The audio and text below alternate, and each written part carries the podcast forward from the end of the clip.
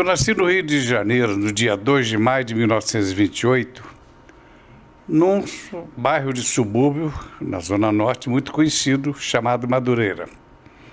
Ali eu tive a minha infância, meus primeiros dias, é, fui criado por uma vozinha, minha vozinha Silvia, que Deus a tenha, e por motivos, problemas particulares de família, em verdade eu tive que ser adotado por minha avó até os 14 anos de idade.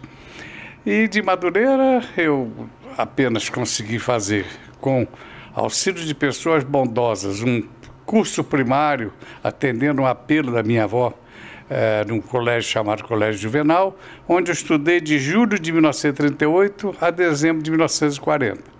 Em toda essa minha vida de quase 91 anos de idade, eu tenho apenas esses dois anos e meio de escola, mas que serviram muito para base, como base da minha vida profissional durante muitos, muitos anos.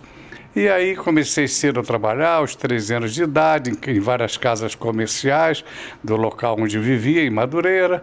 Depois, logo a seguir, com os 17 anos de idade, com o falecimento de minha avó e o meu, a minha tristeza e desencanto, eu me enveredei, eu enveredei pelo pelo terreno da, da, das viagens de, de, de, viajante comercial, que naquela época chamava-se cacheiro viajante.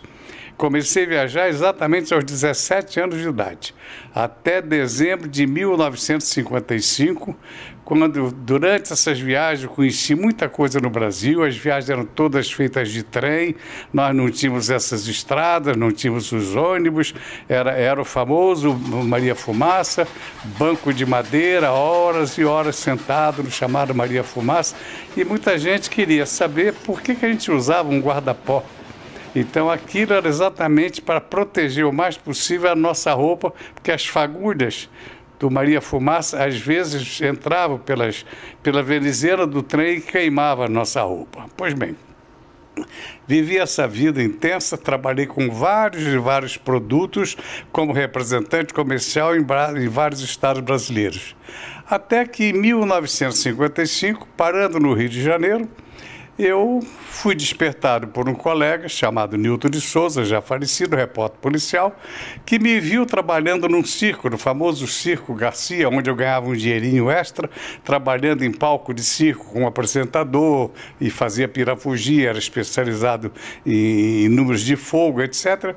E esse colega viu o meu jeito de trabalhar um dia me chamou e disse assim: Olha, a Rádio Continental aqui no Rio de Janeiro é assim, é uma verdadeira seleção de repórteres. É a primeira e a maior rádio só de jornalismo e esporte que temos no Brasil. Depois é que veio a Jovem Pan em São Paulo. E ele, esse Nilson de Souza disse assim: em dezembro de 1955, nós vamos ter um concurso para repórter, para apenas um repórter e foram duzentos e poucos meninos, moços como eu, que disputaram aquela vaga. E eu ganhei. Por isso, no dia 14 de janeiro de 1956, iniciei minha atividade profissional. Completei agora, nesse mês de janeiro deste ano, 63 anos de atividade.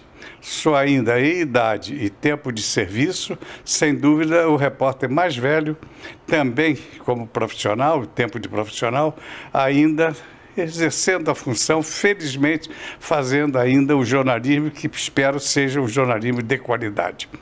E assim foi a minha vida. Eu fui, fiz o meu, fiz o concurso, passei, fui credenciado na Câmara Federal. Logo comecei a fazer reportagens policiais investigativos, investigativos. E até o 1961 comecei em 56. Eu só trabalhava em rádio, cinco anos. Em 1961, o Davi Nasser, o grande repórter da revista o Cruzeiro, autor, sobre isso falaremos mais adiante, da, da, da, da entrevista, da, da, reportagem de 1944, intitulada Chico Xavier, o detetive do além, que resultou num grande escândalo que deixou triste Chico Xavier durante muitos e muitos anos, até a sua morte. É, esse Davi Nasser descobriu, achou que eu tinha umas características boas de um, de um intrépido repórter é, em rádio naquele tempo. Me convidou para a TV Tupi do Rio. E aí eu fui fazer algumas grandes reportagens para o programa dele, que era chamava-se as grandes reportagens da TV Tupi primeira vez que fiz televisão na vida. Em determinada tarde, o Davi Nassas, conversando comigo, disse: Olha, eu tenho aconselhado a todos os moços que passam por aqui o mesmo que vou aconselhar a você agora. Cuidado quando você fizer, você é um bom repórter, mas cuidado quando fizer as suas matérias, apure bem, saiba bem de quem e o que você vai falar, para evitar que você incorra em algum drama que até hoje estou vivendo. E aí me contou qual era o drama. Em 1944, na revista O Cruzeiro, com o fotógrafo Gemanzon, eu fui a Pedro Leopoldo e conseguimos fazer uma reportagem proibida com Chico Xavier o jovem médio Chico Xavier. E para isso acontecer, nós fomos apresentados como repórteres americanos. E aí a história é muito interessante. No último livro meu, chamado Nosso Chico, eu estou contando os detalhes de tudo que aconteceu até o discutido autógrafo que Chico Xavier deixou para esses repórteres naquela época, no seu livro Parnaso de Além Túmulo. E eu nunca tinha ouvido falar em Chico Xavier. Eu, aí eu disse assim, me explica quem é esse Chico Xavier. Aí ele explicou que trabalho ele fazia, como foi a sua reportagem, Detetive do Além, e eu guardei aquilo, uma reação natural, repórter investigativo, que vivia meu estilo a vida inteira, sempre foi, sempre tentar as coisas consideradas difíceis e até consideradas, muitas delas, impossíveis. Eu guardei em algum canto do meu pensamento o nome de Chico Xavier.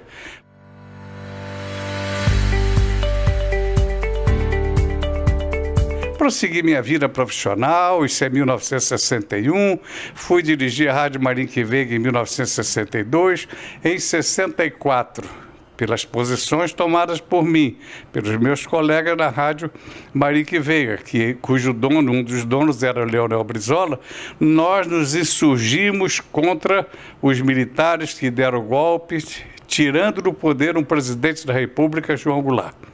Em consequência deste meu trabalho, desta reportagem, eu fui perseguido pelos militares, fugi do Brasil para não morrer, fui, estive exilado no Uruguai, Voltei depois de alguns meses, passei um ano e meio preso, dura.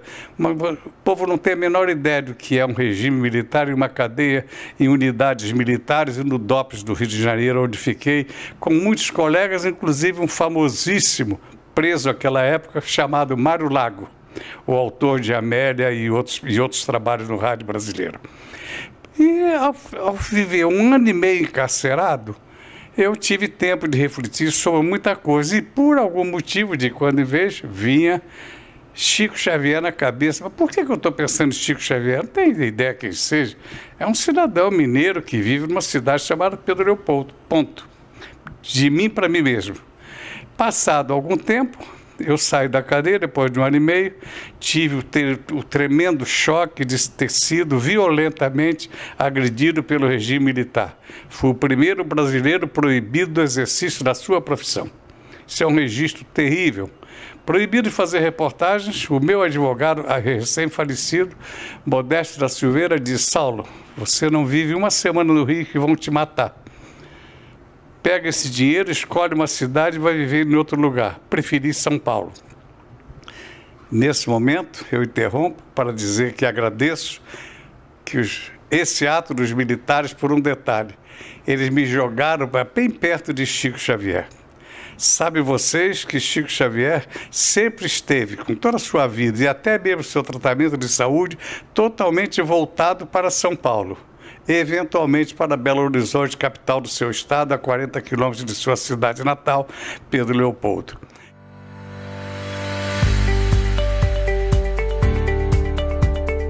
E em São Paulo, como sabe, isso foi, durou a vida inteira, constantemente se ouvia falar em nome de Chico Xavier. Eve Camargo falava, Silvio Santos falava em Chico Xavier, Roberto Carlos fazia show beneficente para ajudar obras de Chico Xavier.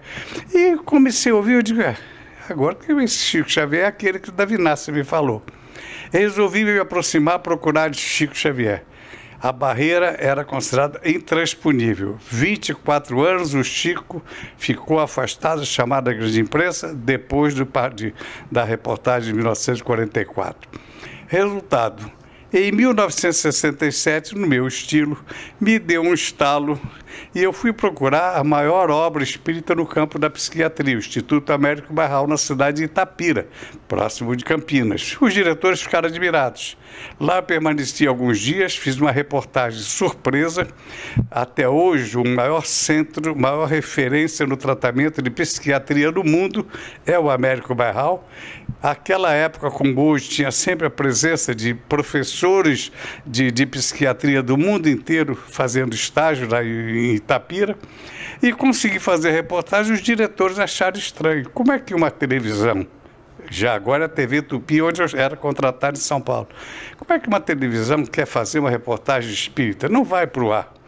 Era o meu desafio. Fiz a reportagem, mais de uma hora e meia, ela foi para o ar durante e foi a primeira grande reportagem de uma obra espírita mostrada na televisão brasileira. TV Tupi, em novembro de 1967. Agora eu concluo para essa etapa dizendo como tudo aconteceu. Terminada a reportagem, nossa equipe foi homenageada pelos diretores do Américo Barral. No dia 15 de novembro, uma data histórica, inclusive dentro da própria vida do Brasil e da cidade. Houve uma festa na cidade, fizeram muitas homenagens à Tupi, à nossa equipe, e os diretores, muito empolgados, perguntaram: Saulo, o que é que nós podemos ajudar você em alguma coisa? Eu digo: em alguma coisa, eu queria uma entrevista com Chico Xavier. Se espantaram explicaram todas as dificuldades e o porquê Chico Xavier não daria entrevista principalmente por conta da mágoa de 1944. No meu estilo, tive paciência, parece que o Chico estava me orientando, sem me conhecer. Eu tive paciência, aguardei alguns meses. Finalmente, no final de abril de 1968, José Carlos Ferraz, um, um dos grandes diretores do Instituto Américo Barral, me procurou em São Paulo e disse: O Chico Xavier está vendo a sua reportagem citada por nós, está gostando do seu estilo de trabalho e diz: quando você puder, quer que você convida você a ir ao Uberaba, que ele quer conversar com você, sem câmeras e microfones. Eu fui e daí nasceu a primeira grande entrevista com Chico Xavier no dia 1 no dia 2 de maio de 1968. E foi a primeira vez que espíritas e não espíritas viram Chico Xavier psicografando na televisão. A partir daí, vamos adiante.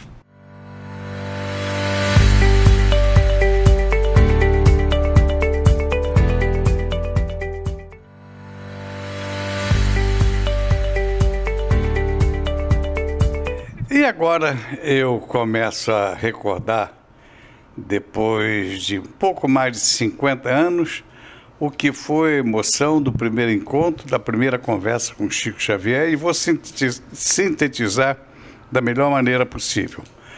Ao receber o recado do Dr. José Carlos Ferraz, diretor do Instituto Américo Barral, de que o Chico queria falar comigo, e a Edna até hoje costuma dizer você pensa que você procurou, você que conseguiu o Chico. Não, o Chico é que te procurou. E realmente eu concordo com essa observação depois desses 50 anos, por tudo que aconteceu. E eu, então, recebi o recado do doutor Zé Carlos Ferraz. Lógico que eu fiquei angustiado e, e quem me conhece sabe que eu sou assim naturalmente, né?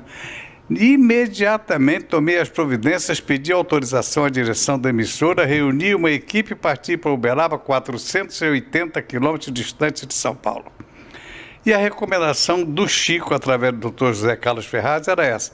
Eu quero que o Saulo Gomes venha aqui para conversar com ele, eu quero conhecê-lo mais um pouco, mas sem câmeras e sem microfones. E eu já comecei respeitando o Chico a partir daí. Fui sem câmeras, sem microfone, não usei nenhum subterfúgio, nenhum é, engodo para enganar Chico Xavier comecei respeitando a sua figura e o cidadão Chico Xavier. Entretanto, como repórter já experiente, que fiz? Levei comigo uma equipe de externa Quero lembrar que há mais de 50 anos não era isso que nós estamos vendo hoje. Apenas aqui uma câmera minúscula como essa me permitiram falar para o mundo inteiro, para o Japão, para o outro lado do, do, do, do, do mundo, se necessário. Não, para conseguir essa primeira entrevista que vocês veem aí com Chico Xavier, nós chegamos em Uberaba com um furgão um caminhão com três câmeras que eram operadas a, a válvula, inclusive a época alimentadas a por válvula, por isso elas precisavam de um tempo, de alguns minutos para aquecimento, com nove técnicos, um motorista e nove e oito técnicos. Pois bem, depois de todos aqueles metros e metros de fio, aquela parafernália toda invadindo a casa de Chico horas depois da comunhão espírita cristã, então eu volto rapidamente aos primeiros momentos da conversa. Ao chegar a Uberaba, eu deixei num hotel a mais ou menos dois quilômetros da casa de Chico, sem ele saber, a nossa equipe com o nosso equipamento e fui para a comunhão espírita cristã. Sentei, com, sentei no, no, no, no, interior do centro. O doutor Elias Barbosa era o orador daquela noite, né? Feita a leitura do Evangelho, foi a primeira fala, que está na primeira gravação nossa. E o grande doutor Elias Barbosa, amigo, médico, confidente e psiquiatra que cuidou de Chico durante a vida inteira. E em determinado momento eu recebi recado para ir ao interior da casa para falar com o Chico ele estava no local onde só depois vim descobrir que ele tinha o hábito de fazer isso com algumas pessoas que ele considerava especiais. Ele conversava sozinho, sem a presença de ninguém, na cozinha da casa dele. E aqueles quitutes que só o Chico sabia fazer. Então estava saboreando um pouquinho daquelas coisas prediletas de Chico Xavier, o pão de queijo e etc. Não? E começamos a conversar amenidades. Chico falou um pouco da vida dele, me contou um pouco o que era espiritismo. Eu, um leigo, sabendo de nada, eu contei um pouco da minha vida. Em determinado momento, o Chico me surpreendeu. Segurou a minha mão, olhou para mim com aquele seu jeito cândido de olhar e disse: Você é quem eu pensava.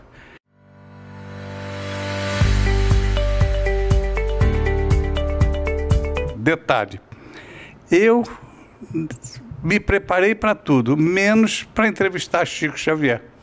A angústia era tanta, a vontade era tanta, com toda a minha experiência. Quando, quando eu, eu tive a certeza que estava diante de Chico Xavier e ele concordando com essa primeira entrevista, eu pensei, o que eu vou perguntar? Observe, senhores, que nessa primeira entrevista eu não faço o que seria natural de um repórter leigo. Você é espírita desde quando? Qual faz o espiritismo? Qual é a vantagem de ser espírita? Como é que se pode ser espírita? Não. Eu faço perguntas totalmente surpreendentes para mim próprio, que não sei como vieram ideias daquela ordem.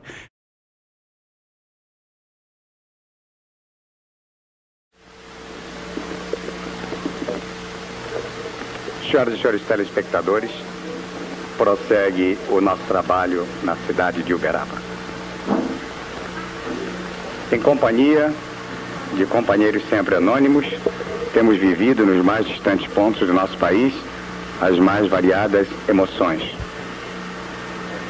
Nenhuma delas é válida recordar nesse instante, mas apenas afirmar que se renove em nós uma emoção maior quando se está diante de figura que menos, talvez para o mundo espírita, mas muito mais para nós brasileiros, representa motivo de orgulho pela sua seriedade, pela sua dignidade, pela certeza que tem dado a todos nós e a estudiosos de assuntos tão delicados como o que nos obriga à realização deste trabalho, como o senhor Francisco Cândido Xavier que todos nós brasileiros aprendemos a admirar e conhecer, do mais jovem ao mais velho, como Chico Xavier. Apresentando alguns aspectos da obra, produto do seu trabalho, da, sua reação humana e de tantos outros grandes colaboradores. Nós temos a obrigação de realizar essa entrevista séria. Nós que já ouvimos tantos homens sérios, temos certeza que nesse instante na Comunhão Espírita Cristã em Uberaba, onde realizamos esta reportagem, estamos realizando ou iniciando a realização de uma das mais sérias entrevistas. Por isso fugimos do nosso hábito. Escrever perguntas para o entrevistado sério. Mestre Chico Xavier, como é que os espíritos consideram o espiritismo como uma paciência experimental ou uma religião? De início nós queremos agradecer aos nossos amigos da TV Tupi, Canal 4 de São Paulo, na pessoa do nosso caro entrevistador Saulo Gomes, a atenção que nos dispensa, proporcionando-nos a alegria da presente visita à nossa comunhão espírita cristã aqui em Uberaba.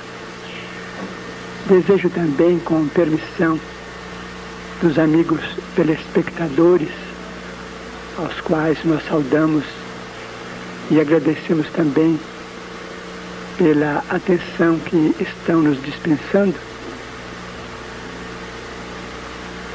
Queremos pedir licença para falar do entusiasmo com que o nosso entrevistador se refere a nós, porque conhecemos a nossa total desvalia e sabemos que as palavras do nosso caro Saulo Gomes nascem da generosidade dele, mas não motivadas por merecimento da nossa parte,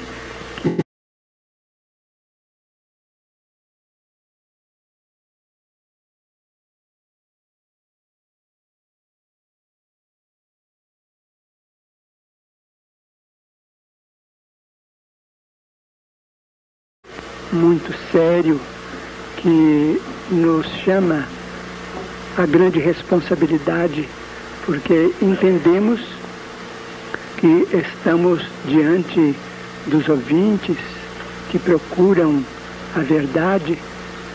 Então, confesso que antes de me sentar aqui para a entrevista, pedi aos nossos amigos espirituais que me ajudassem nas minhas palavras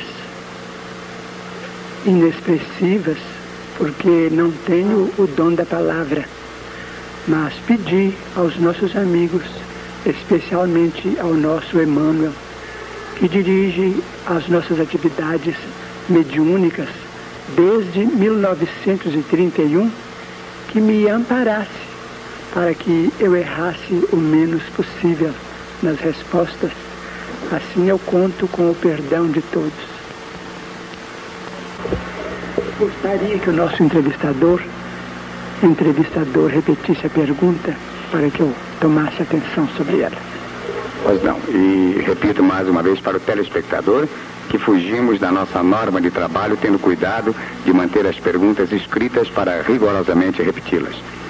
Então, repetição da primeira pergunta. Como é que os espíritos consideram o espiritismo? Como uma ciência experimental ou uma religião? Os nossos amigos espirituais nos afirmam que, apesar do Espiritismo englobar experimentações científicas valiosas para a humanidade, nós devemos interpretá-lo como doutrina que revive o Evangelho de nosso Senhor Jesus Cristo, devidamente interpretado em sua pureza e em sua simplicidade para os nossos dias. De nossa parte, assim consideramos o Espiritismo como religião, em vista das consequências morais que a doutrina espírita apresenta para a nossa vida e para o nosso trabalho.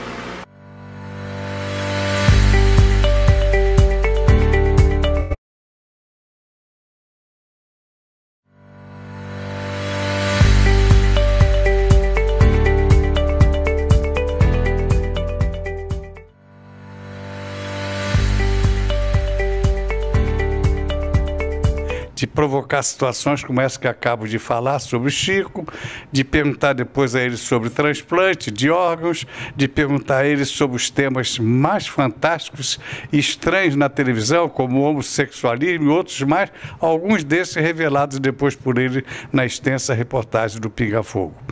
Essa primeira entrevista, que foi o verdadeiro desafio, foi para o ar na TV Tupi, foi um resultado estrondoso em termos de audiência, foi reprisada várias vezes em todo o Brasil, e aí então se iniciou entre Saulo Gomes e Chico Xavier o que eu posso afirmar depois desses mais de 50 anos. Nós nos tornamos amigos e confidentes. Por isto, tudo que eu falava com Chico em termos de notícia, o Chico aceitava e concordava. Com essa primeira entrevista de 68, a chamada grande imprensa se abriu para o Espiritismo através de Chico Xavier na sua divulgação. Então, jornais, revistas, televisões, até programas populares como Cidade contra Cidade, em 1970, quando, quando Silvio Santos resolveu fazer um encontro daquela cidade, que era o programa de maior audiência de Silvio naquela época, entre Uberaba e São José do Rio Preto, Chico Xavier estava presente e a exigência é que eu estivesse junto. Porque a partir daí, todas as entrevistas que convidavam Chico Xavier, que ele aceitava, ele tinha um hábito muito comum dizer assim: olha, eu vou, mas eu queria convidar um amigo meu, que é uma pessoa de muita confiança para estar comigo lá no seu programa, não no ar, nos bastidores, que é o nosso Saulo. E de tanto Chico me chamar de nosso Saulo, eu, depois de tantos anos, através da Intervida, estou lançando o livro Nosso Chico, retribuindo esse tratamento. Pois bem, e aí fizemos a reportagem, ela foi para o ar, foi aquela surpresa, e, como disse, dentre outros programas populares, o poderoso, já então poderoso Silvio Santos convidou, Chico foi, foi a maior vitória de Uberaba representou um grande prêmio para Uberaba, que à época o prêmio para a cidade vencedora era uma ambulância. Foi uma sensação extraordinária. Os senhores vão ler na tradução, no livro realizado pela, pela Intervidas, que inclusive nós reproduzimos a íntegra dessa entrevista do, do programa, 17 minutos de entrevista, e onde no final do, do, da, da, entrevista o Silvio Santos pede a nota dos, dos, dos, dos, dos convidados presentes, que estavam dos jurados, e a nota 10 para Chico Xavier foi de todos eles.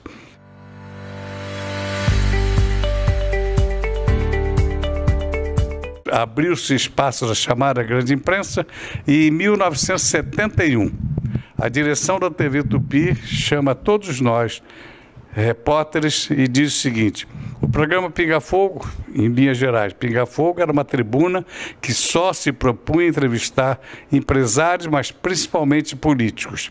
Só, o programa Pinga Fogo está com alguma dificuldade na sua audiência e vocês estão encarregados de citar um nome capaz de alavancar a audiência do programa. Cada colega citou um nome de uma grande figura ou personalidade. E eu citei Chico Xavier. Não vou reproduzir todos os detalhes, apenas em síntese. Foi um não coletivo de todos os diretores. O diretor comercial, na mesma hora, se preocupou com a provável fuga dos anunciantes.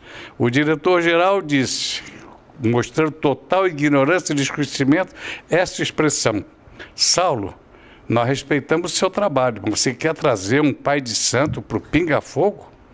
Por aí tem vocês ideia para usar a expressão dos jovens de hoje. Que barra eu enfrentei. Mantive a tranquilidade, tenho certeza que era influência de Chico Xavier. Através de vários colegas que gostavam do meu trabalho, eu consegui uma audiência com o senhor Edmundo Monteiro, jornalista, diretor, presidente dos Diários Associados, e disse: a minha sensibilidade de repórter me permite pensar, doutor Edmundo, que Chico Xavier seria um grande nome para alavancar a audiência do Pinga Fogo. Uma reportagem inédita e um verdadeiro desafio.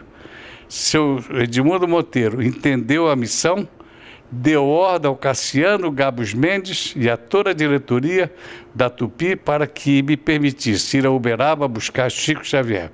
Resultado: no dia 27 para 28 de julho de 1971, o Brasil alcançou o registro, está aí na imprensa do Brasil inteiro, a maior audiência da história da televisão brasileira.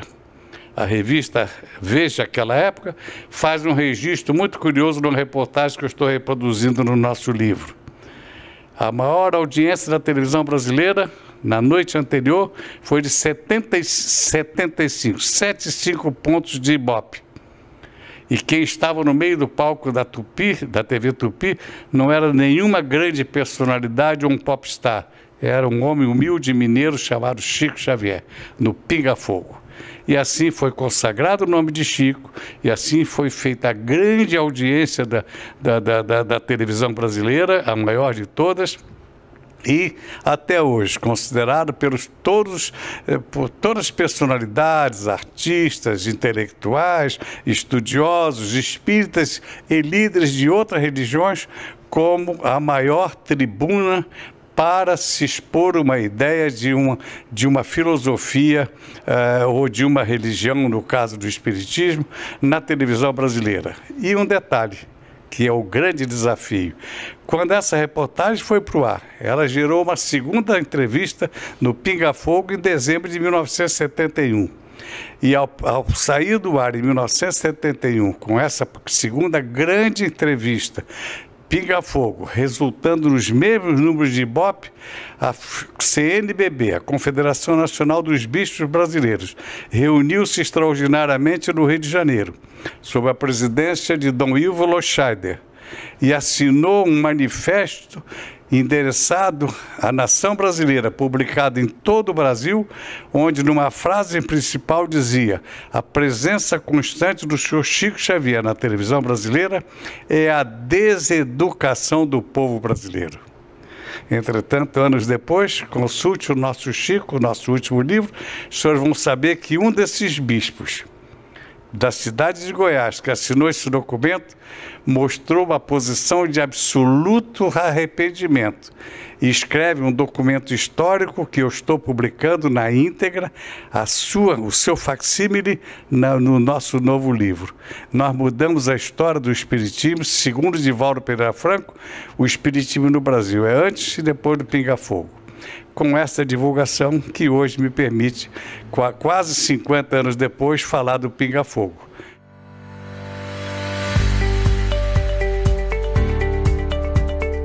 Em 2012, estávamos em casa, em Ribeirão Preto, quando recebemos um e-mail do, da TV da, do SBT de São Paulo, convidando para ser o embaixador, portanto, o defensor de Chico Xavier, num programa que a BBC de Londres havia vendido os direitos para o SBT no Brasil, chamado O Maior Brasileiro de Todos os Tempos. Para aqueles que não conhecem, este programa original da BBC de Londres foi vivido em 23 países, com o nome de Die Grits, que era o maior ou coisa parecida. No Brasil recebeu o nome de maior brasileiro de todos os tempos. E fui informado, eu imediatamente respondi à direção da, da, do SBT, que era uma coisa muito delicada, muito arriscada, muito complicada, de grande responsabilidade, que envolvia o nome de Chico e do Espiritismo, e que deveriam procurar um dirigente espírita da Federação Espírita ou da própria USE, etc. Entretanto, a direção me explicou. A premiação é para o cidadão, um dos 12 finalistas e o Chico deles, e o Chico é um dos 12 finalistas. Não é para o espiritismo, não é para uma religião. Nós vamos, uh, o programa vai premiar o cidadão que tenha feito pelo Brasil alguma coisa dignificante que mereça, portanto, o título de maior brasileiro de todos os tempos rapidamente. Noutros países, os, vencedores foram Mandela na África, Churchill na Inglaterra, Leonardo da Vinci na Itália, eh, Marechal de Gaulle na França, o príncipe da, da de, o, o, rei da Dom Carlos, né, o, o, rei de, de, da, da, da, Espanha, o maior eh, espanhol de todos os tempos. Então o Brasil, o Chico Xavier tinha o um nome num, num, num, num documento universal, um documento mundial, com essa característica ser incluído entre os 23 grandes nomes de personalidade no mundo. Alguns acabo de citar. Como no Brasil, no maior brasileiro de todos os tempos, alguns nomes dos 12 finalistas: Juscelino Kubitschek, Princesa Isabel, eh, Tiradentes, Santos Dumont, Pelé, é, Fernando Henrique Cardoso, é, Lula, e Irmã Dulce da Bahia, Ayrton Senna e mais algumas pessoas, no total de 12. No dia 1 de agosto de 2012, estávamos ao vivo com auditório, com torcida ao vivo dos dois lados, torcida de Chico Xavier de um lado e torcida da Irmã Dulce, a grande a autora da grande obra eh, social, principalmente no campo da educação na Bahia, era tão importante a irmã Dulce na história da igreja que o Papa, numa visita ao Brasil, abriu um espaço na sua agenda para visitá-la em Salvador, quando ela estava, inclusive, muito doente. Pois bem, quem defendeu a irmã Dulce e fomos surpreendidos, só na hora do programa nós soubemos porque era segredo. O, dom, o padre Dom Antônio Maria, o padre Antônio Maria, compositor, parceiro de Chico Xavier, figura carismática, popular. E ao vivo, o padre Antônio Maria falou das grandes qualidades da irmã Dulce. E eu falei das grandes qualidades de Chico. Comecei dizendo neste programa que hoje, as palavras são essas, está na gravação. Hoje nós não vamos falar de disputa entre Chico Xavier e Irmã Dulce. Vamos falar de duas grandes almas. E Chico Xavier, no campo social, é o único brasileiro que eu conheço que durante 75 anos dedicou a vida ao bem, ao bem do outro. Nada para si, tudo para os demais. Até o resultado de 50 milhões de livros vendidos, ele doou todos os direitos para obras sociais, em, em torno de 12 mil obras sociais que hoje existem no Brasil, inspiradas por Chico e com produto de trabalhos de Chico. Terminada a jornada, nós ganhamos o primeiro programa numa votação muito apertada. A votação era feita pela internet, pelo tal do SMS. No dia 12 de setembro veio, nós aguardamos a disputa entre Lula e Ayrton Senna. Ganhou Ayrton Senna. Chico Xavier, por nosso remédio, foi defendido para defender Chico Xavier e Ayrton Senna. Eu defendendo Chico Xavier e o jornalista Uh, mineiro, diretor inclusive de jornalismo da, da, da, da, da TV Globo, fez a defesa de Ayrton Senna.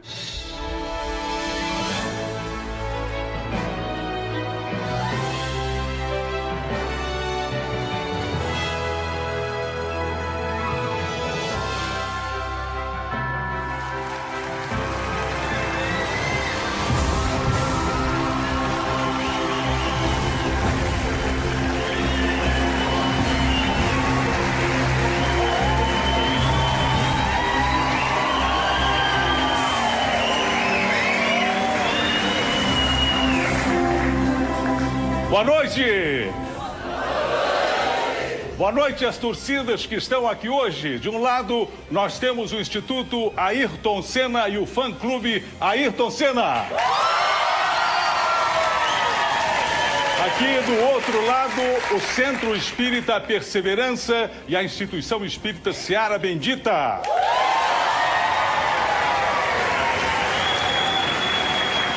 Boa noite a você que nos acompanha em casa e participa ativamente deste grande projeto que vai determinar definitivamente quem é o maior brasileiro de todos os tempos. Hoje é uma semifinal, a primeira semifinal. A disputa é entre Ayrton Senna e Chico Xavier. Dois grandes homens que, a seu modo, inspiram os brasileiros até hoje. Mas qual deles é o seu preferido? Nós já estamos aqui com os embaixadores. Representando Ayrton Senna, nós temos um jornalista que fez carreira nos principais meios de comunicação do país. O chefe mais bravo que eu já tive até hoje. Mineiro de Lambari. Além de ter dirigido vários programas sobre o piloto, em 2004 ele lançou Ayrton, o herói revelado, biografia de Ayrton Senna, para a qual entrevistou mais de 200 pessoas no Brasil, na Europa e no Japão embaixador Ernesto Rodrigues. Agora, do outro lado, nós temos representando Chico Xavier, um jornalista que é um ídolo de todos nós, telejornalistas, carioca de Madureira, jornalista experiente que levou o médio ao Pinga Fogo da TV Tupi, o programa que marcou a vida de Chico e também a história do espiritismo brasileiro. Além de grande amigo, ficou também conhecido como repórter do Chico, embaixador Saulo Gomes. Quem será que o povo brasileiro escolheu para ir para a grande final do nosso programa? Ayrton Senna ou Chico Xavier? diretamente do estúdio 1 do Complexo Anhanguera do SBT. Vamos então finalmente descobrir agora quem será o primeiro finalista do nosso programa. O envelope já está chegando com a Dani.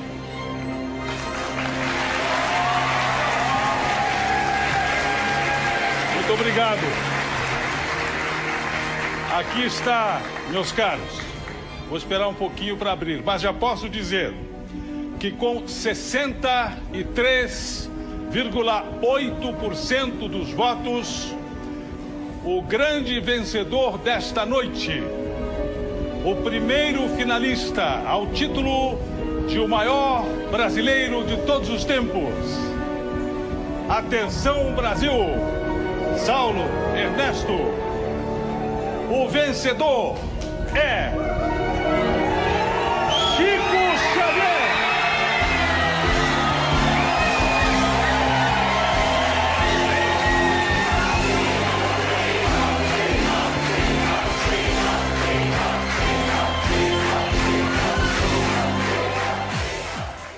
tivemos uma vitória estrondosa.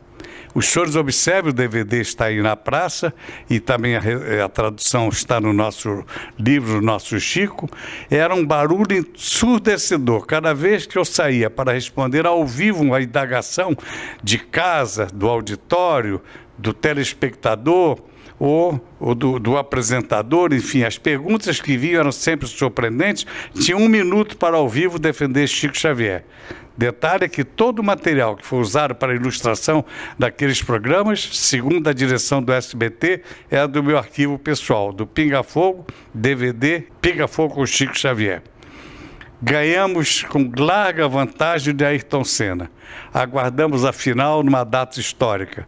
No dia 3 de outubro, dia de Kardec, 208 anos do nascimento de, de Kardec, estávamos ao vivo na TV, no SBT tendo o príncipe Dom João Henrique de Orleans e Bragança, bisneto da princesa Isabel, como seu embaixador.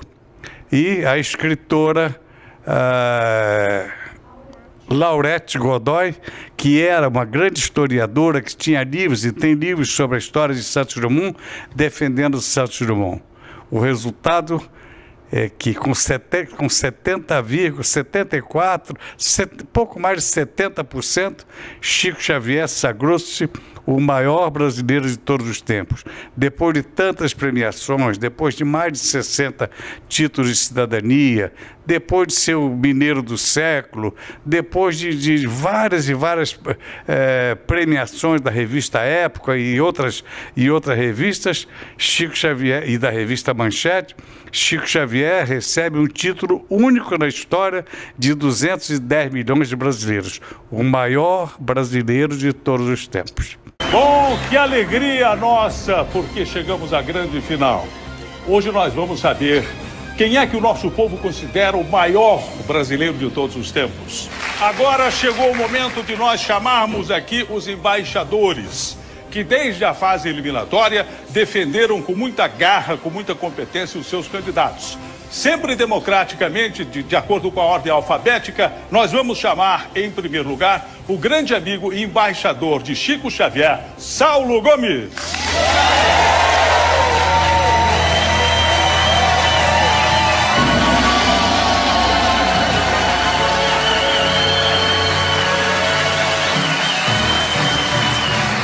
Obrigado pela sua presença aqui conosco, Saulo Gomes. Mas agora nós vamos receber o embaixador que tem defendido com muita nobreza a princesa Isabel. Eu anuncio aqui para todos a presença do príncipe Dom João.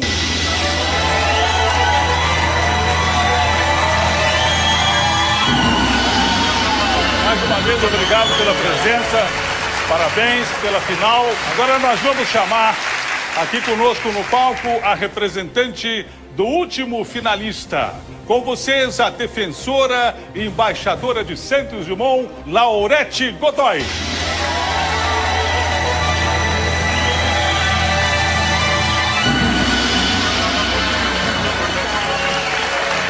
Muito obrigado pela presença. Depois de eliminatórias e semifinais emocionantes que nós tivemos aqui, é com muito prazer que neste momento eu declaro definitivamente encerrada a votação de o maior brasileiro de todos os tempos. Quem é o brasileiro escolhido para figurar entre os maiores do mundo?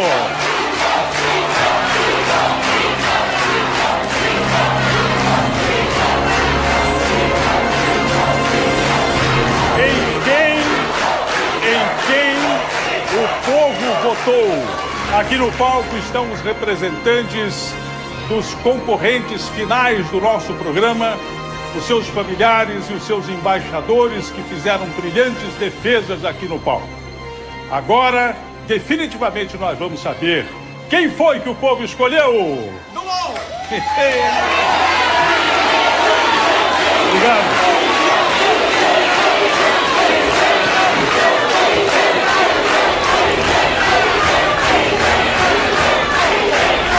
Olha aí. A Camila, nossa assistente de palco, já trouxe aqui o envelope com o resultado. O que eu posso afirmar desde já é que o vencedor, o grande vencedor, teve 71,4% dos votos. Então, o vencedor escolhido pelo povo brasileiro, aquele que entrará para a história como o maior brasileiro de todos os tempos, é.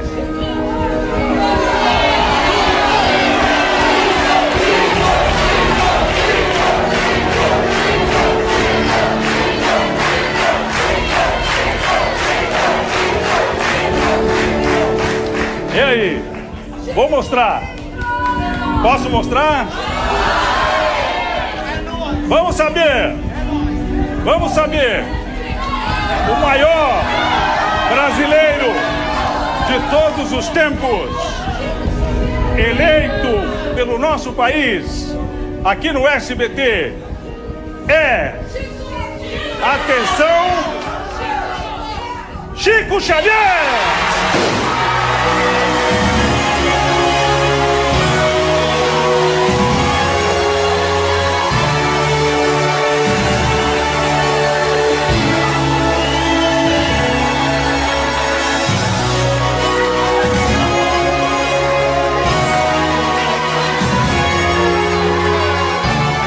Chico Xavier recebe um título único na história de 210 milhões de brasileiros, o maior brasileiro de todos os tempos. Fico feliz, dei muita dor de cabeça, minha mulher, a Edna, quase infartou, passou mal no hotel depois da última apresentação, eh, durante a madrugada, de tanta emoção que viveu, mas valeu cumpri com maior alegria, com maior felicidade, talvez a maior de, o maior de todos os momentos de, de, de respeito e a Chico Xavier. Tenho certeza de uma coisa, e muitos me disseram isso: se Chico Xavier estivesse vivo, ele não iria aceitar. E há uma frase de, de Lauretti que eu uso muito no final do meu, do meu depoimento: Chico Xavier ganhou pelo amor.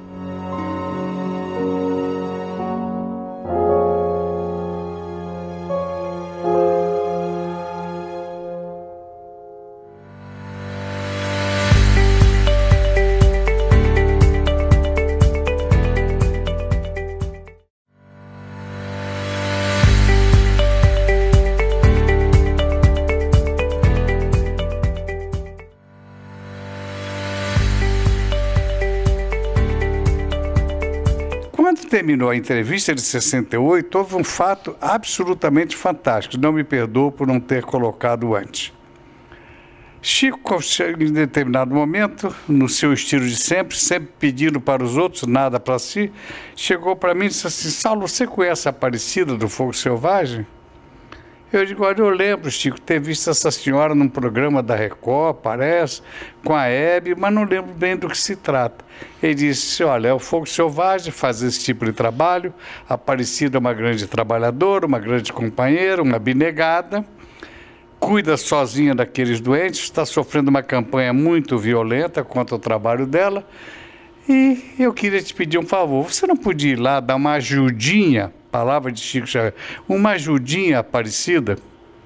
Depois de eu saber os detalhes, em segredo, sem nenhuma, sem nenhuma informação prévia, a dona Aparecida ou qualquer pessoa, eu gravei com o Chico no dia 2 de maio, no dia 3, que era dia até de festa na cidade, a festa do Zebu, eu deixei a festa para depois e fui ao hospital antigo, o Hospital do Fogo Selvagem, que nada mais era do que um, um prédio caindo em ruínas, um, que já havia sido há muitos anos no hospital, abandonada, chão de terra batida, 107 doentes internados, Dona Aparecida sozinha, cuidando sozinha, e os doentes, enfim, estavam à míngua de tudo.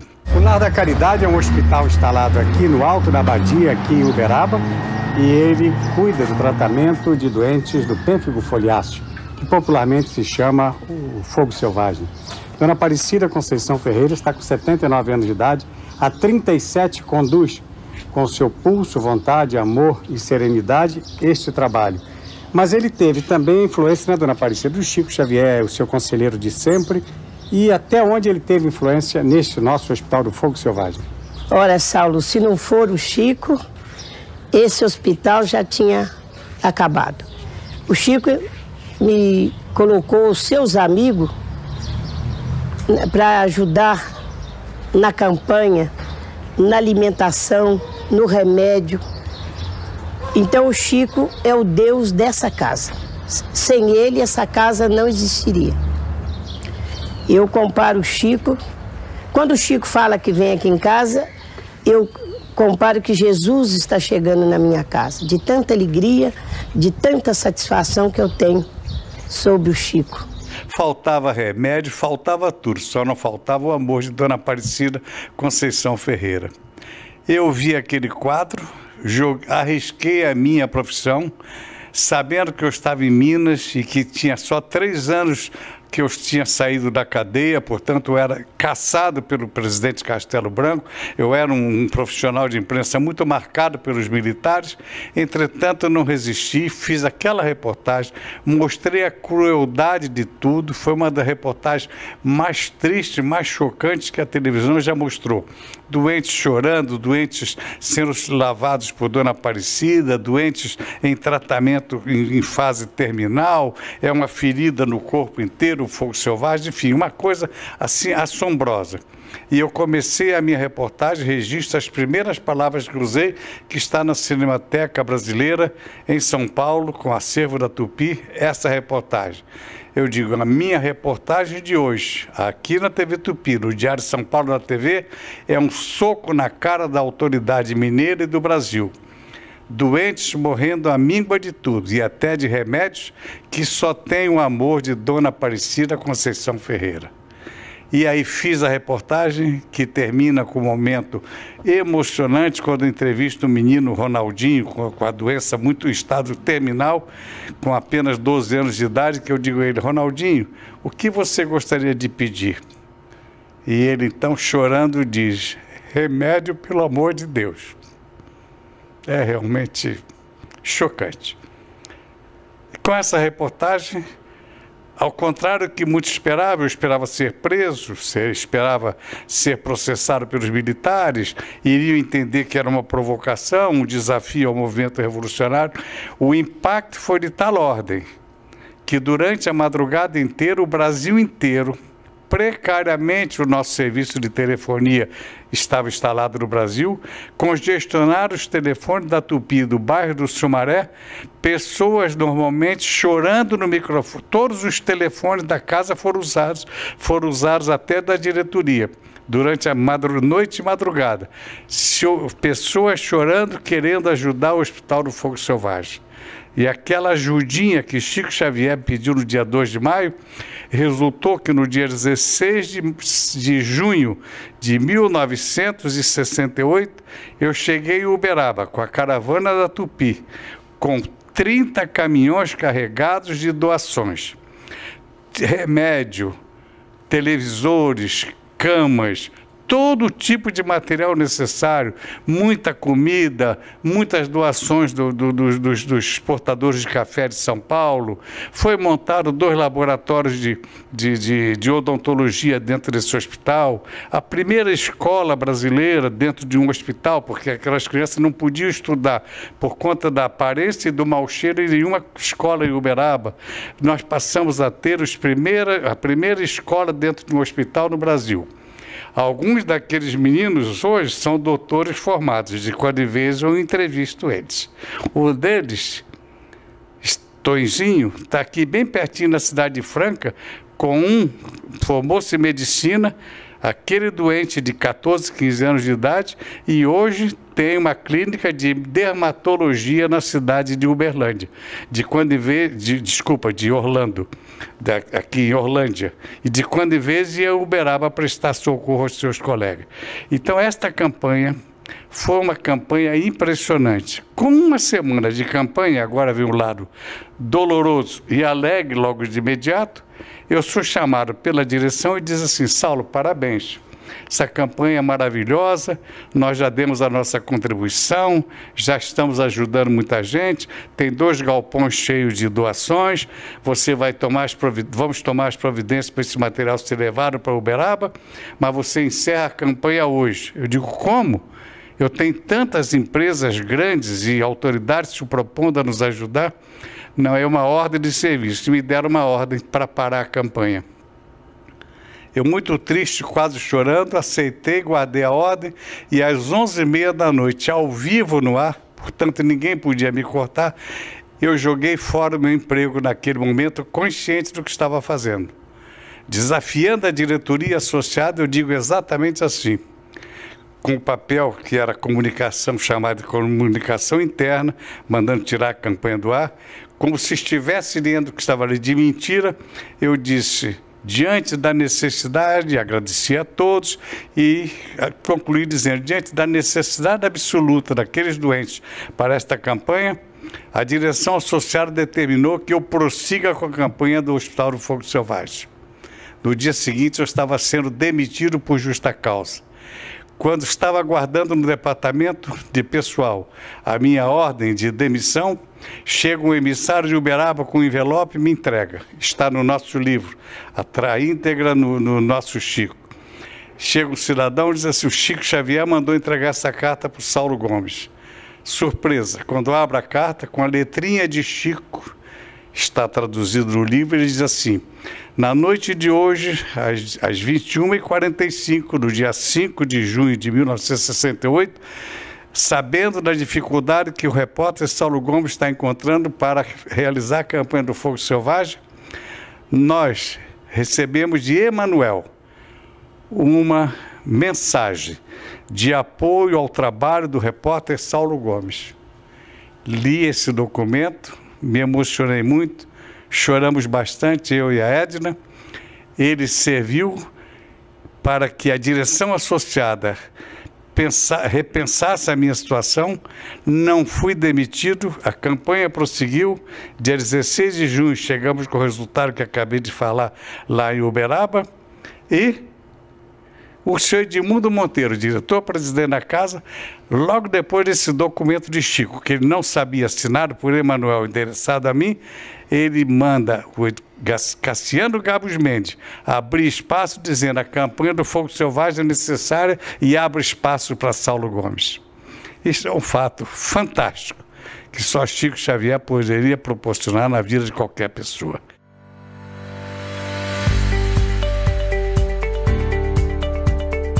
Eu vou com a Edna, nós vamos à cidade que é o final do nosso livro, do nosso Chico, vamos à cidade de Goiás Velho, terra da Cora Coralina, pessoa que Chico constantemente visitava. Nós temos trabalhos e autógrafos de livro, em livros endereçados para o Chico a Cora Coralina, que oportunamente nós iremos publicar num outro trabalho que a Intervidas, estou aguardando que a Intervida decida fazer. Fomos para Pedro, fomos para Goiás Velho, porque nós estávamos em nosso poder com uma carta de maio de 1975, quando Chico se desliga da comunhão espírita cristã por não concordar em receber uma propriedade da família é, do Ronaldo Caiado, da dona Consuelo Caiado, família tradicional e muito rica, fazendeiros de Goiás, dona Consuelo resolveu doar uma área de 100 alqueires extremamente valorizada para Chico Xavier. E ele se negava a receber de todo jeito mas pressionado naquela época por algumas pessoas na área sua de administração no campo espírita, inclusive na Comunhão Espírita Cristã, Chico foi para Uberá, para Goiás e faz uma grande surpresa a todos. Recebe o documento, é proprietário de uma terra de um valor inestimável e, surpreendentemente, surge um advogado por ele convidado e, no mesmo cartório, no mesmo instante, ele faz uma escritura entregando 50% da obra para a comunhão espírita cristã e 50% para a senhora Consuelo Caiado, na cidade de Goiás, a antiga capital do estado, Goiás Velho, hoje chama-se Cidade de Goiás, para que ali construísse uma instituição chamada La Fraternidade, para cuidar de crianças pobres de Goiás. Essa vontade foi manifestada por Chico o documento de doação foi agradecido por Dom Balduino, que é um dos bispos que em 74, em 1971 assinou um documento contra nós no Pinga Fogo. Dom Tomás Balduino, lá, bispo de Goiás, assinou um documento de agradecimento a Chico, que está na íntegra nesse, nesse nosso livro. E nós começamos a trabalhar. E quando numa reunião no Centro Espírita Chico Xavier, em Goiás Velho, por, sugerido pela própria Edna. Eu li esta carta de Chico, de maio de 1975. Ele dizia estava, que estava entregando a obra, metade da, da fazenda, para dona Consuelo Caiado. Construiu lá a fraternidade, todos se surpreenderam ao saber que 37 anos depois o sonho de Chico não havia se realizado. Horas depois dessa leitura, no encontro entre os dirigentes da comunhão, da, desculpa, do Centro Espírita Luiz, do Centro Espírita Chico Xavier e do, e do próprio Lá São José, que eram as, as irmãs dominicanas, lideradas pela presidente chamada Irmã Eliene, nós nos reunimos num restaurante da cidade e a irmã Eliene, depois de consultar o bispo de Goiás, nos fez a grande surpresa de dizer: Estou autorizada a criar o La Fraternidade. O sonho de Chico Xavier nós vamos realizar.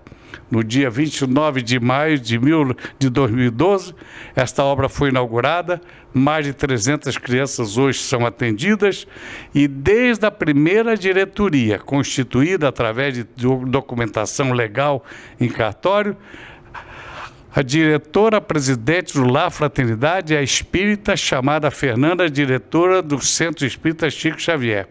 E a vice-presidente é da dominicana Irmã Eliane. Veio na época da França uma autorização da, da, da direção maior dos dominicanos, reconhecendo as qualidades de Chico e autorizando a criação do La Fraternidade. É a primeira vez que se conhece uma obra em que espíritas e católicos estão irmanados no mesmo ambiente de trabalho, cumprindo o mesmo dever de ajudar tantas e tantas crianças deserdadas, no caso em Goiás Velho. Vale a pena visitar o La Fraternidade em Goiás Velho, hoje cidade de Goiás, antiga capital do estado. E com esse trabalho, estou muito feliz e creio que podemos dizer que está consagrado um trabalho de respeito, de carinho, de amor e de retribuição mínima que se pôde fazer a um homem chamado Chico Xavier, que, como disse Laurete, eu repito a frase, naquele programa anterior a esta, a esta festa, ganhou pelo amor o título cidadão eh, de um maior brasileiro de todos os tempos. O La Fraternidade é uma realidade e o repórter que continua na divulgação do trabalho de Chico Xavier sente-se honrado e feliz. Obrigado, Chico, por tanta oportunidade que você me deu na minha vida. Muito obrigado.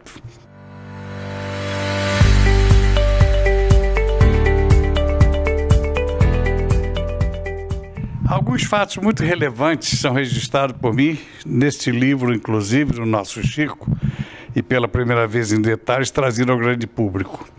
Decorrido alguns anos, se não me engano, em 1991, o casal Nena e Francisco Galves iam inaugurar as novas dependências do Centro União, lá no Jabaquara, uma grande obra social, uma obra espírita, de grandes trabalhadores de Chico.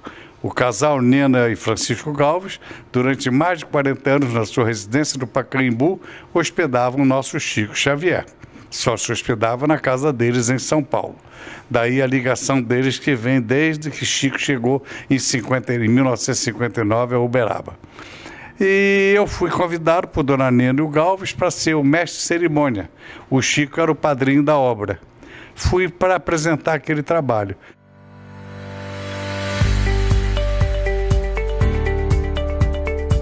Como em São Paulo eu era vizinho de Humberto de Campos Filho, advogado, filho do grande escritor, cuja história está totalmente ligada à história de Chico Xavier e do Espiritismo, Humberto de Campos, eu, conversando com Humberto de Campos Filho, disse: Olha, vou, vou ter esse trabalho no Centro União.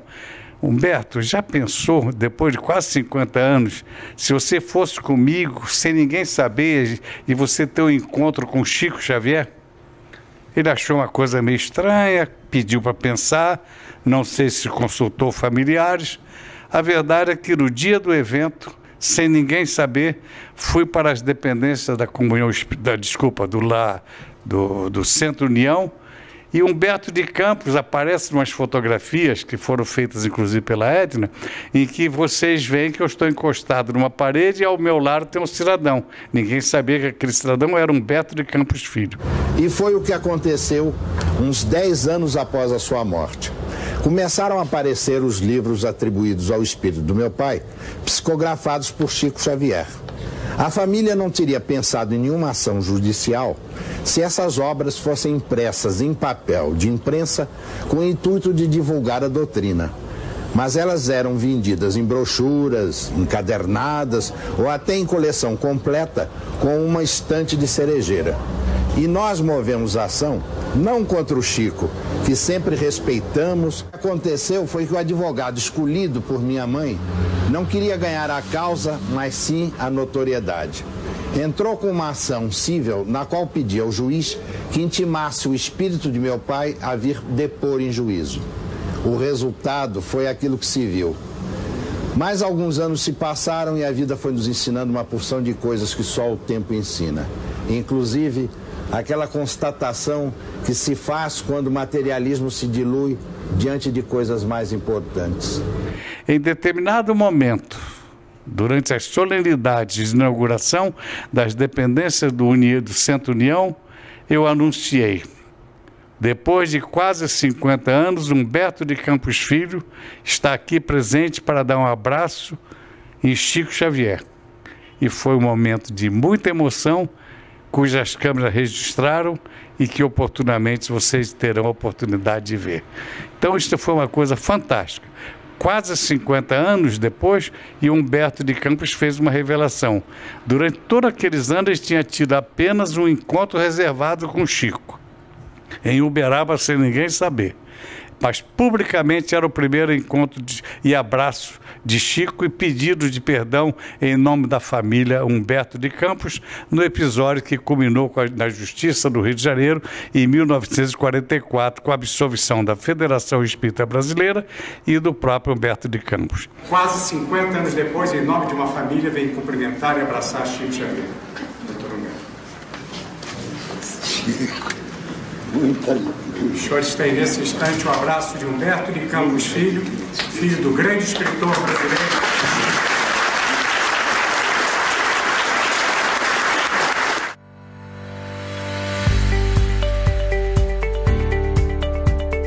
E assim foram sucedendo uma série de grandes acontecimentos entre eu e Chico Xavier inacreditáveis, que acredito que agora muitos vão acreditar, porque poucos conhecem o meu trabalho de divulgação junto a Chico Xavier, gostaria até de colocar. Me fazem muito uma pergunta, muito preocupados alguns espíritas. Mas você é espírita? E até aqueles que dizem, Saulo Gomes não é espírita. mas gostaria de dizer que tenho uma alegria que sei que milhares de colegas, repórteres, jornalistas espíritas gostariam de ter tido. Eu desenvolvi um conselho, coloquei na prática um conselho de Emmanuel, quando diz, numa célebre fala sua, que a maior caridade que se pode fazer ao Espiritismo é a sua divulgação. É o trabalho de Saulo Gomes é o meu trabalho. É o trabalho da Edna que me acompanha nessa missão há 50 anos. Há 50 anos realizamos reportagens por todo o Brasil, as nossas palestras sobre os nossos trabalhos, sobre a primeira entrevista, sobre Pinga Fogo, sobre Mães de Chico Xavier, sobre o livro Pinga Fogo Chico Xavier e agora iniciando a jornada da, nesse novo livro da Intervidas, que é o Nosso Chico. Neste ano, estamos iniciando a jornada de palestras sobre as revelações que nós estamos trazendo nesse novo livro Nosso Chico.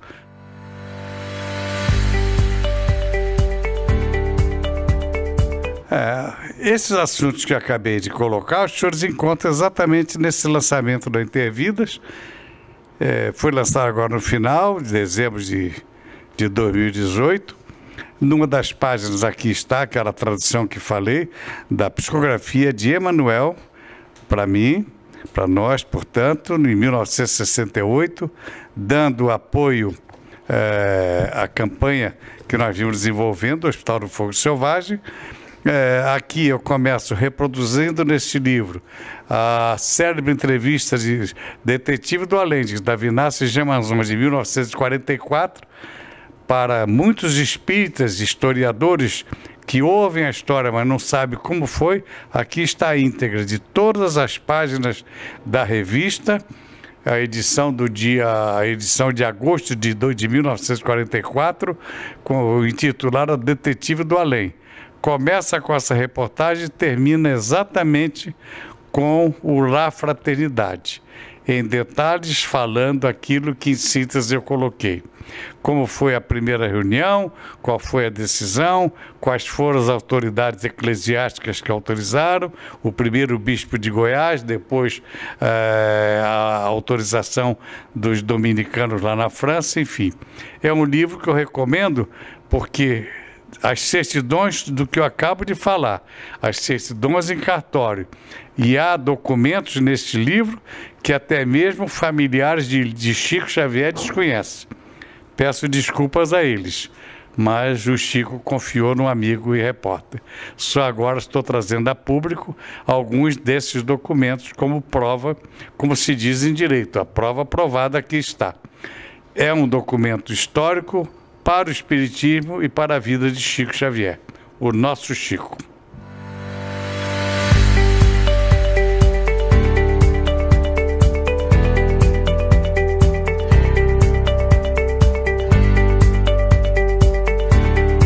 Esta aqui é a placa de ouro, como determina o regulamento e o contrato da BBC de Londres com o SBT no Brasil.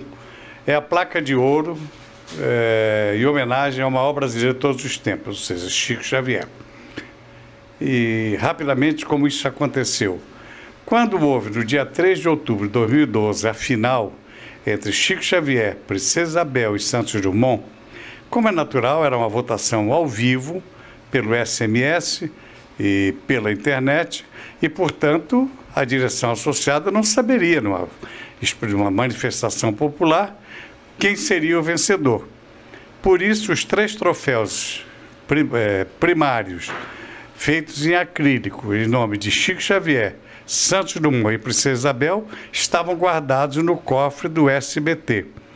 Terminado o programa com a programação Proclamação de Chico Xavier, o maior brasileiro de todos os tempos, o gerente da, do SBT abriu o cofre, retirou o troféu correspondente ao vitorioso, entregou e foi esse troféu, inclusive, que o doutor Eurípides de Reis pegou na hora, no final do programa, e levou, é, num direito natural, para a sua casa, para a Casa da Pressa, onde se encontra aquele troféu.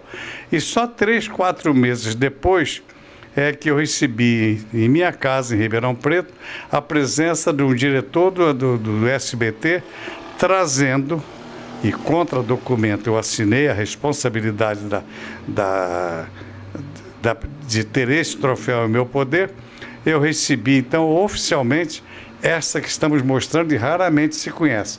A placa de ouro, que é a homenagem oficial da BBC de Londres e, no caso no Brasil, da, do SBT, para todos os 23 é, vencedores no mundo. E o 24 Chico Xavier aqui no Brasil. Pinga Fogo que foi vivido em julho e dezembro de 1971, é, ninguém tem ideia os colegas esqueceram. Cada um de nós, senhores observam na gravação, que cada um dos apresentadores, ou melhor, cada um dos entrevistadores, inclusive Freitas Nobre, que é um deles, Freitas Nobre era o grande espírito, o grande deputado, foi ex-fundador do, do, do foi ex-presidente do Sindicato de Jornalistas de São Paulo e que levou mais de 2 milhões de assinaturas para Estocolmo, quando o nome de Chico foi citado para, foi indicado para o Prêmio Nobel da Paz.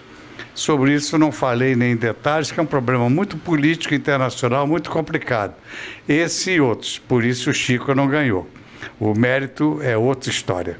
Então, foi Freitas Nobre está num desses programas como um dos entrevistadores. No outro está o nosso Herculano Pires. Então, quando estávamos na, nas, poucas horas antes da emoção naquele programa, essa minha placa, terminado o programa, eu mostro ao Chico e ele me surpreende. Difícil ler porque as letras estão desaparecendo. Olha a dificuldade que Chico teve de com uma esferográfica escrever na, na madeira essa homenagem e agradecimento ao amigo Saulo Gomes. Essa é uma das maiores relíquias que eu tenho de Chico Xavier. Observe, senhores, que aqui embaixo está com a assinatura e ele botou a data de 20 de dezembro de 71. Ou seja, a noite que começou a apresentação do segundo Pinga Fogo, que terminou pela madrugada do dia 21. Portanto, isto aqui é mais uma das relíquias e um detalhe. De todos os lápis usados, a herança de um deles aqui está junto dessa placa. Comenda da Paz Chico Xavier, que eu tive a felicidade e a honra de receber no dia 3 de março de 2012, numa memorável é, sessão extraordinária da Assembleia Legislativa, do governo melhor, do governo de Minas Gerais, era o Anastasia, o, governador, e quando recebemos, e lá estava o nosso Nestor, presidente da FEB, nessa mesma homenagem, recebendo também essa medalha comemorativa. É, muitos não conhecem a história da medalha, medalha da paz comemorativa, medalha da paz Chico Xavier. Isso aqui foi um ato de 1999 na Assembleia Legislativa de Belo Horizonte, portanto, a Assembleia Legislativa de Minas Gerais. O autor desse projeto é hoje o prefeito de Uberaba, Paulo Pial. Ele fez a lei instituindo a Comenda da Paz Chico Xavier e o governador, eh, a época governador Itamar Franco, sancionou. Dias depois, Itamar Franco foi a Uberaba e lá na Casa da Prece fez entrega desta primeira uh, medalha a Chico Xavier e ele, governador, recebeu a sua primeira medalha. Nós, eu, doutor Nestor, e, e, algumas outras autoridades, personalidades, recebemos numa sessão em Uberaba no dia 3 de março de 2012, aniversário de Uberaba.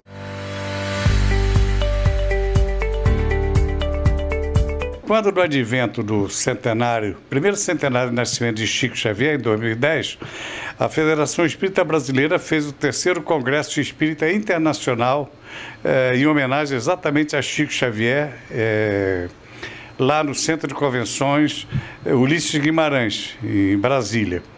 E a Casa da Moeda, o governo brasileiro, homenageou Chico de duas formas. A Casa da Moeda eh, cunhou medalhas em pra, bronze, prata e ouro, essa é de prata, em homenagem a Chico Xavier. Pelo regulamento da Casa da Moeda, quando são cunhadas algumas medalhas, deixa eu virar aqui do outro lado, quando são cunhadas umas medalhas, depois de um certo número, que é um número limitado de medalhas, a matriz que, que, que produz essa, essa medalha é destruída. Então, depois de não sei quantas medalhas foram cunhadas é, ouro, prata e bronze, em homenagem a Chico Xavier, a matriz foi destruída. E no mesmo ano, estou contando no livro Nosso Chico, e no mesmo ano nós tivemos a emissão do selo comemorativo dos Correios e Telégrafos, outra homenagem é, é, do governo brasileiro a Chico Xavier, com um detalhe. Um, um selo, quando é lançado em homenagem a alguma pessoa, a direção dos Correios faz uma solenidade em algum lugar do país quando uma, duas ou três pessoas são convidadas a carimbar o selo. Só aí ele passa a ser oficial um selo. Isso chama-se obliterar um selo. E eu tive a felicidade, a honra de ser convidado pelos Correios, está documentado isso em nosso poder, vai estar no nosso novo site ainda por esses dias, todo esse material. Eu, o Marcel Sotomayor, e o ator Nelson Xavier fomos três primeiros brasileiros no dia 9 de maio de 2010, lá em Fortaleza, com a presença da direção dos Correios e Telégrafos e de uma diretora da Estação Luz, nós obliteramos o selo. Eu fui, portanto, o primeiro brasileiro a carimbar o selo em homenagem a Chico Xavier. É muita honra para um, próprio, para um, próprio, para um pobre marquês. A história desse casaco é muito interessante há poucos anos, não lembro quando, estávamos no estúdio da Rádio Sete Colinas, tradicional rádio de Uberaba, dando uma entrevista sobre o nosso trabalho com Chico Xavier. Em determinado momento no programa, fui surpreendido com a presença do jornalista editor de um dos jornais de Uberaba, chamado João Sabino. João Sabino entrou no estúdio e, ao vivo, para surpresa nossa, disse: Este casaco era o casaco que o Chico gostava muito. E ele deixou em meu poder e esse casaco é seu.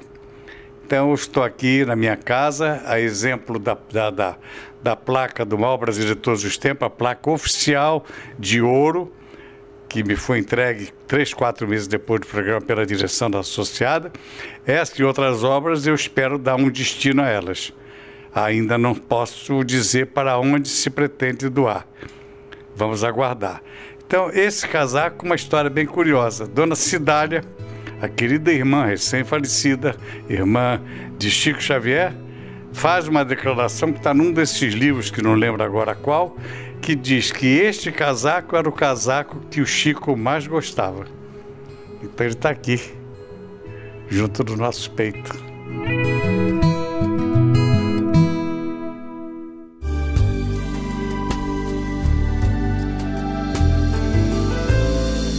A Edna não gosta de falar, mas eu quero agradecer a vocês, ao Visão Espírita, aos amigos que aqui estão conosco, o Nelson, a Rosana.